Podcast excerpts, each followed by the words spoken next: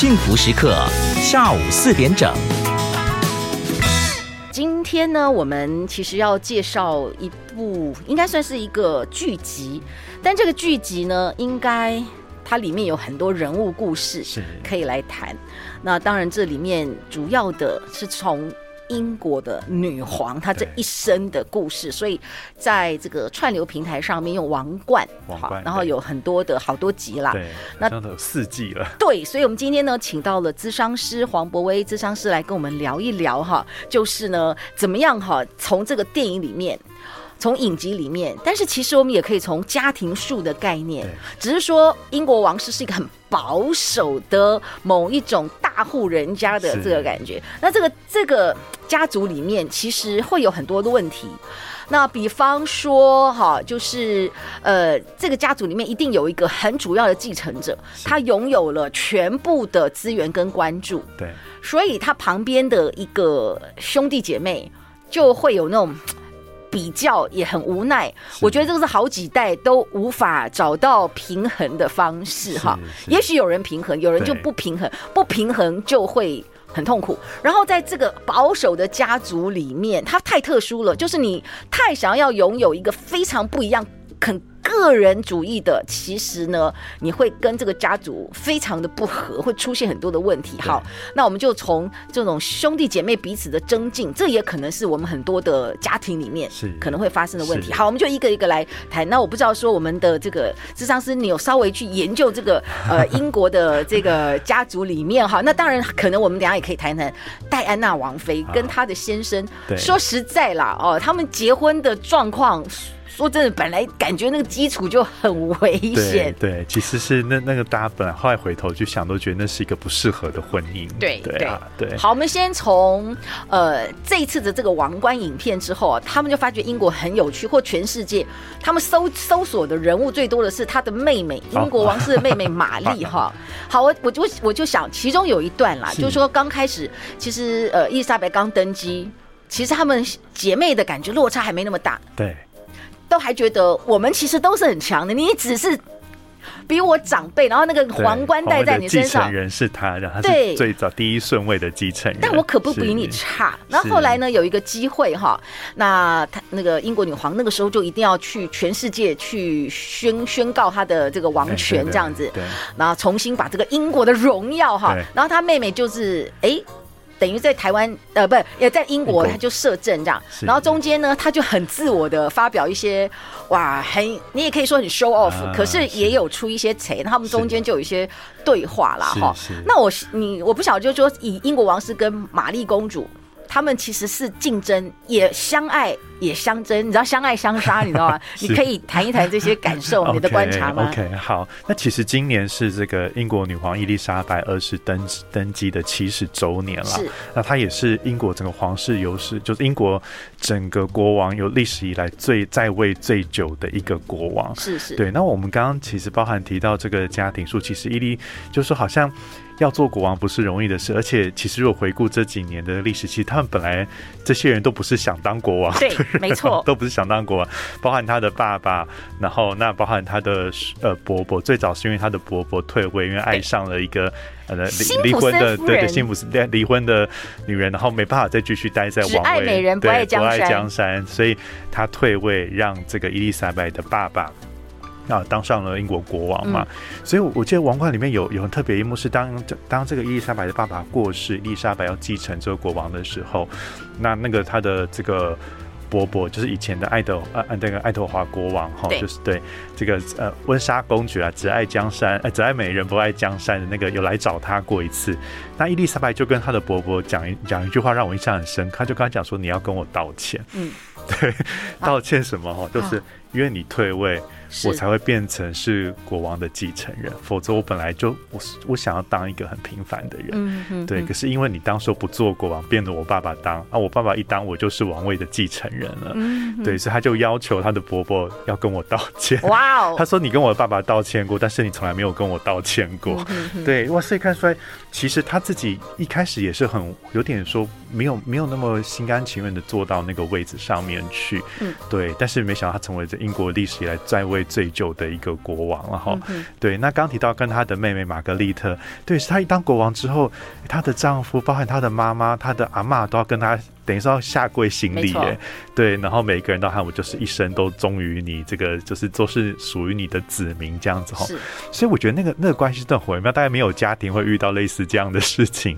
对，所以他跟他妹妹中间就是你是我的姐姐，好，但是你又是一国的国王。嗯，我们那种我很当中那种好像。哎、欸，是那个界限变什么？我们是亲人，但是某种程度上，你的权威地位又比我高。嗯，嗯好，那有的时候，当然，我觉得我搞不好也可以做一些什么事情。加上他妹妹，其实，在婚姻上面，其实也吃过很多苦。哈，他本来爱爱上了一个，也是一个离婚的，呃，离婚的男士。就在他旁边的一个，其实很帅，说真的，真的很优秀。他爸爸的一个侍卫官之一，也有战功。说实在，我讲白讲，他真的很优秀，女生真的看了会喜欢。但是日久生情，因为他是他的。贴身的这个保镖，爸爸的侍侍卫这样子，对。但是他的这段感情最后也是等于皇室不认同这段感情，是是，对。所以他们都，我觉得在这个家族的人很多都，啊、呃，好像没办法活出他们自己，甚至他们每一个人，好多人在那个剧中都形容白金这个白金汉宫，就国王住的这个地方，那里面是了无生气，大家在里面都快窒息了，对。然后但是我说实在的，就是说这是一个很很保守，那他们有很多的某种文化传承啊。对。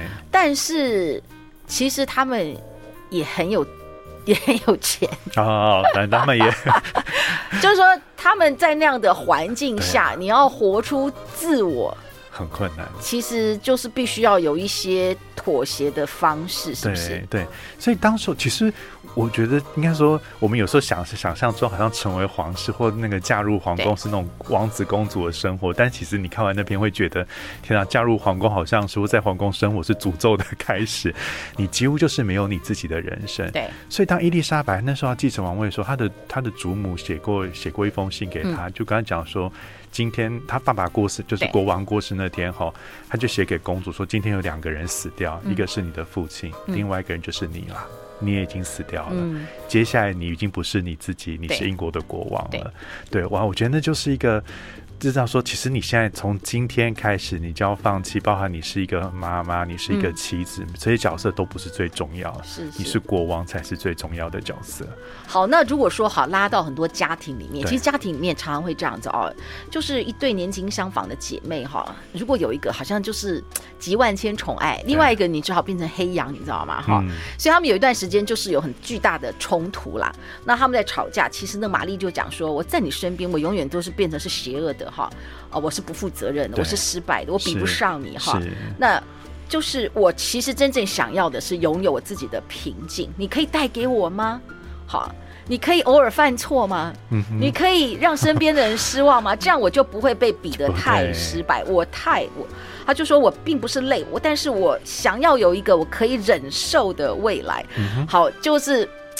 就说哈，他们其实拥有很多的，说实在也拥有很多的资源，没错。他们也不是不爱他们的国家，对。可是他没有人生的目标。我觉得这个状况哈，其实像哈里啦啊、嗯，他有一个我准厨王储的哥哥威威廉哈，对。然后呢，查理的弟弟安德鲁，对。其实他们后来就是变得有点，你要不就变得纨绔子弟，你要不就是得。我就是冲撞，但是冲撞到没弄好，也是天怒人怨。对，所以我的意思就是说，哎，一个家庭里面哈，有一个他就是。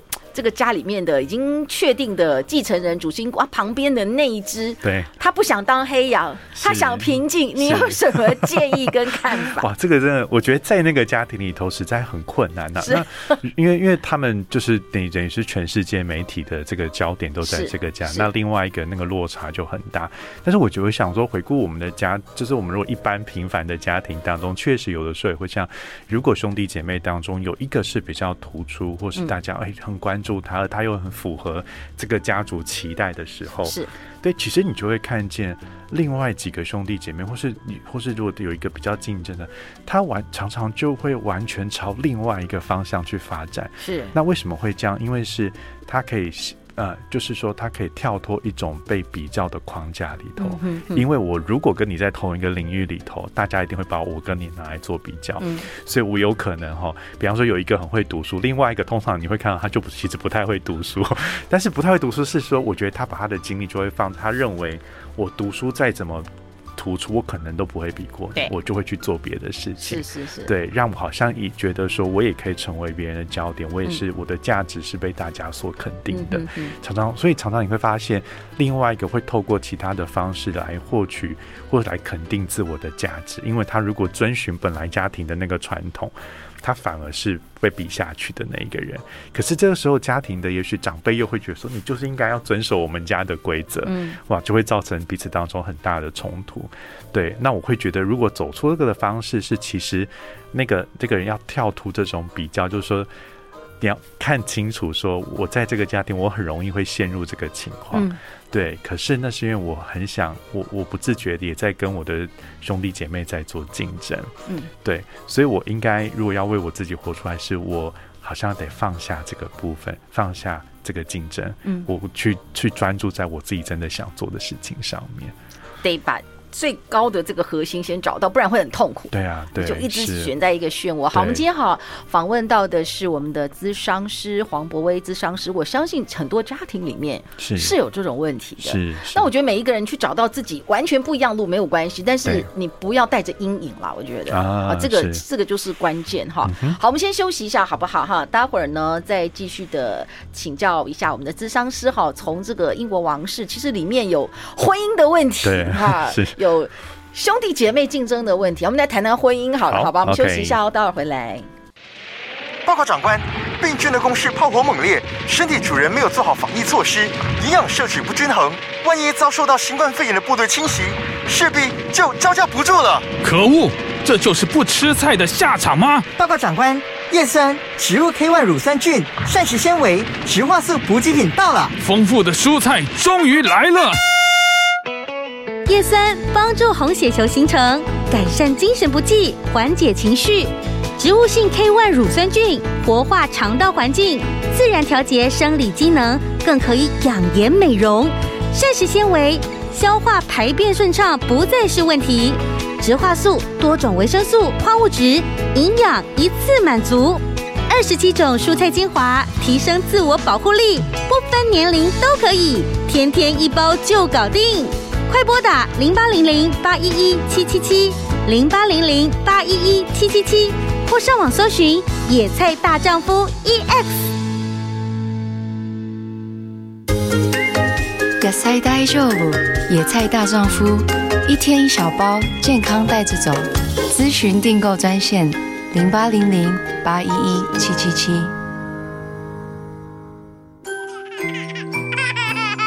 小时候。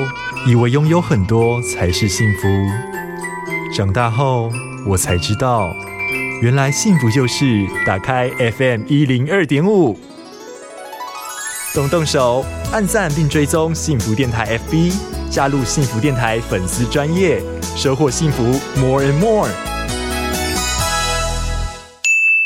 这一刻，因为有你，觉得幸福。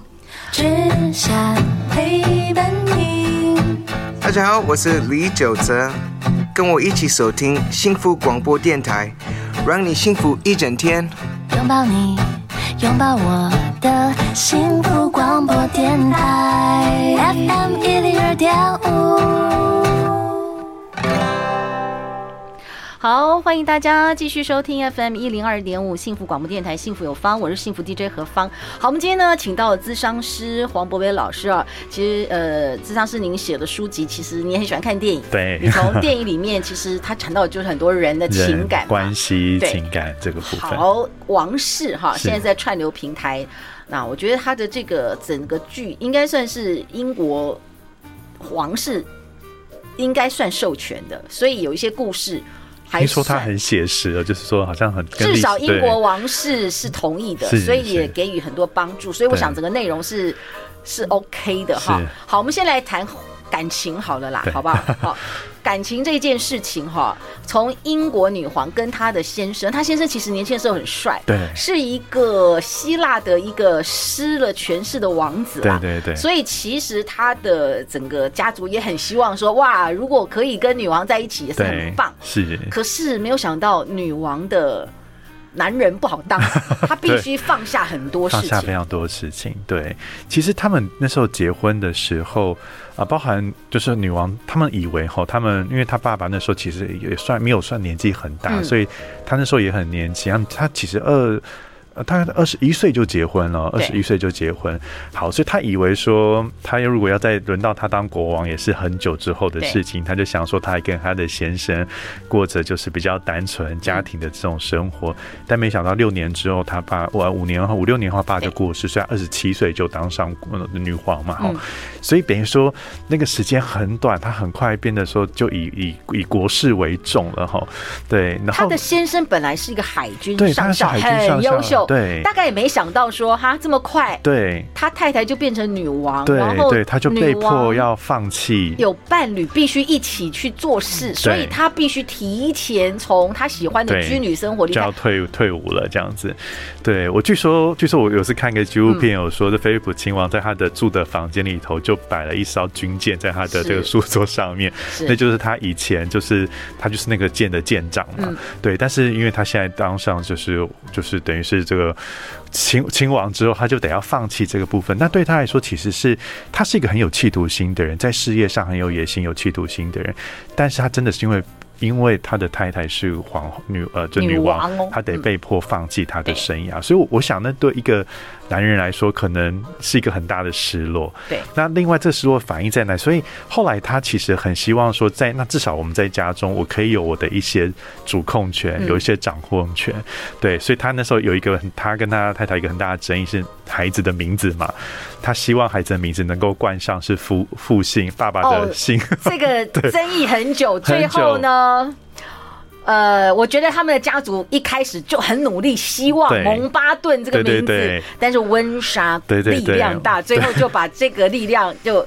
完全 delete 掉，我觉得是很痛苦的，对男人来说是很痛苦。所以他讲过一句非常出名的话嘛：“我是全英国一个唯一孩子不是用爸爸名字的人。”他当时讲就我是没办法决定我小孩名字的一个父亲这样子。对啊，没办法，就是你的太太是女王哦，他就以跟女王的温莎的名字取取他的名字。所以那在对他来说又是一次很大的一个打击。所以我我想他在他的婚姻生活中其实很不快乐啦。对，那我我觉得这是可以。如果回到我们一般人的情况是说。其实这让我们看见婚姻生活是一个蛮复杂的事。它其实有时候不只是你们两个的事情，那是两家族的事。对，特别你今天如果进到一个一个很大的家庭里头，是那个家庭有他们的规则，有他们的传统，有他们的文化。所以如果我觉得有时候你没有搞清楚这些东西，突然间就进到那个家庭当中，你真的会觉得自己好像一个外人一样，你会觉得格格不入。好，你会觉得你好像常常搞不清楚他们的规则是什么，你就常常跟那个规则在在战斗的那种感觉。对，所以我觉得这有的时候是说，今天进入到婚姻之前，其实我觉得我们要多注意点，真的真的不是只是两个人的事。如果你想要两个人，那就找一个也许单纯的两个人。可是如果对方的家族是一个非常非常庞大的家族，他们规矩非常多。那我觉得这就是我们知道说，那这就是我进去，我可能得要承担。是，如果不承担，我就是要战斗。对，我想婚姻哈会一代一代影响了，甚至孩子的这个婚姻的状况。好，其实我觉得女王跟她的先生哦，其实他们在婚姻里面要做很多的忍耐跟调整啦。对。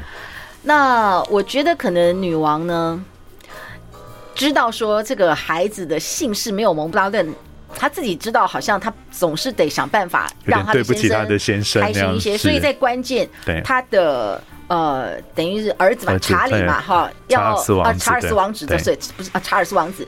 到高中的时候，你可以去念那种在城市的那种贵族高中，文学系的。对。可是他他爸爸就觉得我儿子应该就是很 man，应该去念那个苏格兰，远离家乡，而且像军事学校的这样子的那种环境。因为他自己就是军人出身那样子。对。他是这样子 man 型的，他觉得我的孩子也要 man。但是查尔呃查尔斯其实是一个很比较纤细纤细的人，心思很细腻的一个男生。但是呢，女皇最后。我只能说迁就吧，就接受了他先生的安排，孩子就远离家乡。所以查尔斯念高中的时候非常痛苦。对。对，所以查尔斯其实跟他爸爸的关系都不是很好嘛，他都觉得好像常形容他爸爸是一个很冷酷的人，嗯嗯嗯、然后爸爸对他有很多的期待，可是那些期待都不见得是他喜欢的，嗯、所以他念书的时候，那是他最痛苦的的一段时光哈。对，所以那也都是反映的话，他跟他爸爸是很不亲，他甚至好像都觉得我的爸爸是很不喜欢我，我的爸爸常常都觉得我什么事都有种做不好的那种感觉。对，我想这也是查尔斯王子一直算是。心里面的一一个痛在那边，所以他后来好像对于一个爸爸的形象，其实是放在他的这个有一个舅公上面嘛。他觉得他从从从那个舅公上才感受到。那种被爱的感觉，是。可是他把他的舅公比较当做是他的爸爸，对。可是他的爸爸其实跟他是非常非常疏离的。然后他的外婆啦，点女王的妈妈，其实，在查尔斯小的时候，其实也对他有很多不错的影响。他的外婆了解他，但是有时候没有办法，在婚姻家庭关键决策上，其实外婆是必须退位的。是是，而且这个丈夫会觉得你就是好像你岳母怎么一直管我们家的事情这样。那我们等下谈一谈哈，休息一下，呃。查尔斯王子跟戴安娜，这个大家就更熟悉了哈。那其实查尔斯结婚之前，其实那时候哇，他曾经有一段时间蛮风光的，因为终于长大了，对父亲的。压力对他已经没有那么重要，对，好，他终于自己独立了，然后突然发觉自己长得也还蛮帅的，然后媒体开始关注这个 young young man 的女朋友，我觉得那是他短暂快乐的几年。后来到三十岁的时候，哎，大家觉得你怎么不结婚？这样不行哈，是。所以呢，那个时候哇，很多的压力，好像他爸爸也开始给他一个压力，对对，大家都希望他赶快找一个，对，娶一个就是王妃这样子。本来卡蜜拉他就蛮喜欢的，但是卡蜜拉因为因为年少的时候其实还蛮狂野的，他喜欢自由奔放，所以可能就不符合不认同对皇室的某种标准。那戴安娜出现就很年轻，然后单纯，很单纯哈，然后就是家世背景很好，所以他们就这样子硬，就是就是这样那么漂亮，对不对？就是这样子。对，所以在那个他们的有一次订婚完之后，人家问他们说：“你们相爱吗？”然后戴安娜说：“Of course。”然后。查理王子就说：“啊、嗯，当然，但是要看这个爱怎么定义，很可怕。有一个人如果结婚前都告诉我，嗯，要看爱怎么定义，定义 我觉得应该不能嫁。啊、对对对对，好像误上贼船。好，我们等下休息一下，来谈一谈啦。哦，就是他们的这个王室婚姻，其实也是在诸多的这个镜头下，其实也很辛苦啦。哈，是。好，我们来谈一谈，就名人的婚姻，然后还有在这种原生家庭的状况下。硬这样凑成一对哈，然后发生出来的这个怨偶的痛苦啦，对，没有什么对错哈。是。用竹筷子卷起的麦芽糖，金黄纯粹的甜蜜，是儿时的幸福。成熟以后，懂了咖啡苦涩的甘甜，就像人生努力过后的累积。FM 一零二点五。幸福广播电台，陪你走过每个苦涩甜蜜的岁月。您所收听的节目 FM 一零二点五，幸福广播电台，幸福有方，我是幸福 DJ 何芳。好哦，那接下来哈，我们继续请到我们的咨商师黄博威黄咨商师来跟我们聊聊感情婚姻。我觉得婚姻这件事情，它。真的人要预备好哈，或者有错误的期待，就会有很大的问题。是，其实呢，戴安娜的成长环境，她是贵族，可是她爸妈情感不好。对。然后离婚之后，他爸做了一件不好的事情，我觉得他就不准他妈妈再来看小孩。我觉得对孩子打击非常大，蛮残忍的一件事情。对对。那所以他很孤单，然后成绩可能有受影响。对。我觉得他们也会很没有安全感。对对。那查尔斯的环境就是说，他的父母亲其实都忙着很多国家的事情。对对，他爸爸好严格。是。然后在婚姻当中，当时是有点被打鸭子上架，就觉得你要找一个漂亮，赶快去找一个老婆。他觉得他也曾经觉得戴安娜蛮可爱、蛮漂亮，可是能不能契合，根本他好像见了十六次面就 对，很快就结婚了，对啊，很可怕。是是，所以我们在说这个，其实戴安娜的状状况，应该说她其实，在应该对关系的时候，她是比较缺乏安全感的，对，所以她很渴望，也许说今天有人来爱她这样子。好，那当然，我觉得查他他遇到查尔斯王子的时候，哇，你想象中的是一个王子，你要加入的是英国的对加入就加入这个皇室里头，好像提供他很多不管是各式各样的那种安全感。所以我觉得有的时候我们在原生家庭受过的一些伤，特别是我们看到上一代有的时候感情不好，好，然后家庭也许关系比较破碎一点的时候，有的时候我们会很急着想要进入到一个新的家庭，因为觉得那好像是个。就我解脱本来的地方，我的人生有一个新的开始，所以对戴安娜来说，我觉得她有个推力，她看到这个。皇室的家庭让他有个，他觉得他想要进去那里面，所以他把他很多对那种美好生活的想象，这是可以救我的地方，让我从此脱离苦海的感觉。嗯、他投射到这个查尔斯王子身上，觉得这就像是王子与公主的婚姻。对，但是这个投射很可怕了。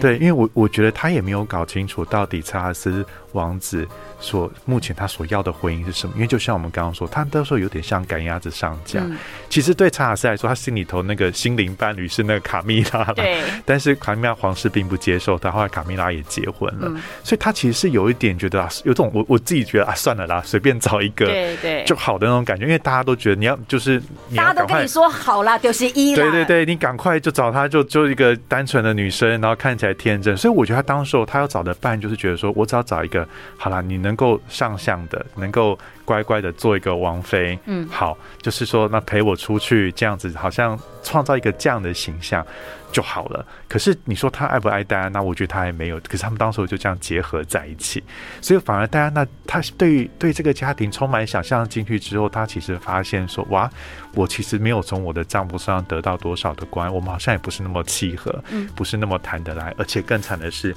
我好像成为一个花，就是我我只能做一个花瓶，我要陪你去各式出席各式各样的场合，其实那那是很耗很很累的。所以我觉得他有一次讲过一段话，他因为他自己也有一些忧郁的状况，所以有一次他们公众场合出去的时候，他要下车，外面都是媒体等着拍他，他就问隔壁那个侍从说：“我可以不下车吗？”然后我不下车，大家会记得这件事吗？那个侍从刚才讲一句话：“世人永远会记得你不下车。”嗯，对，他听到我好像就是，其实他就知道，在这段婚姻中，我不可能做我自己，我永远是就是大家眼中，我就是要符合大家对王室的期待。是是，对，所以我我觉得你要进入一段婚姻之前，真的是要很考量出你的状态是什么，什么让你进去，而对方。为什么他对对另外一半的期待又是什么？嗯，对，所以我觉得当时候他们其实都不是很清楚另外一半对自己的期待。对，就在那个时空点误导在在在一起，哇，就导致后面一连串的，你可以说是悲剧发生了。对，然后当时还有一个部分，戴安娜突然太受欢迎了。啊，对对对，所以。她的丈夫来讲，我觉得压力很大，媒体都不会看到她。对，媒体的照片全部都拍戴安娜，那戴安娜又又漂亮又时尚嘛，然后就像出去外面，小朋友都说我们要戴安娜王妃，我们不要那个查尔斯王子。嗯、就所以我觉得对先生来说也是一种，因为你怎么好像抢了我的风头了？那我觉得其实这常常是婚姻关系中。有一半需要去调试，特别对男性，有时候好像是一个功课哎、欸，嗯，所以你怎么样能够接纳说你能够敬重你的另外一半，能够让，所以我觉得像他的爸爸就不简单，菲利普亲王，他会永远都走在女王后面嘛，他虽然也是过去也是这个就是好像不可一世的王子这样，但现在他那很辛苦，可是你你好像得要扮演，你要知道大家在那个角度，大家很欣赏你的，对，嗯。大家像你的另外一半啦，你好像得要让他有这样的空间去发挥。可是我觉得查尔斯王子那时候可能有一点嫉妒这个这个部分。然后我觉得，因为其实我觉得他某些程度他可能没有那么看得起戴安娜。戴安娜出身，对，他就觉得说你他也学历也不是很高，对对对，你只是因为漂亮时尚，然后这个世界。就是这么的看到这么肤浅，那我心里面的酸楚，对，所以就投入到卡蜜拉。对，对我，所以我觉得那可能是他后来一直在外遇上面，就是说他他把很多寄托放在卡蜜拉身上，因为他他跟他的另外一方也成为一种竞争的关系，而不是那种伴侣互相支持的关系了。哇，我们今天啊，其实谈到就是婚姻这件事情哈，有时候你不能完全只听到别人要什么。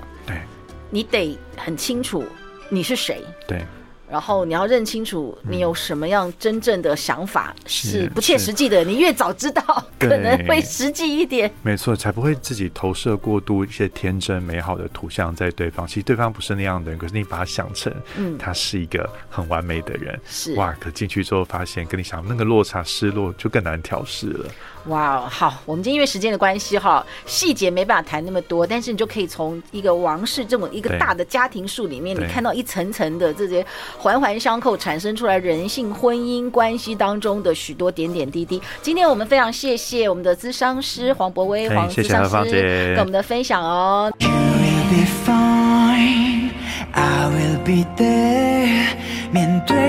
大家好，我是毕毕书尽。你的天空今天或许有点灰，但要记得爱与爱都会和 FM 一零二点五幸福广播电台一起站在这里，张开双臂迎接勇敢的你。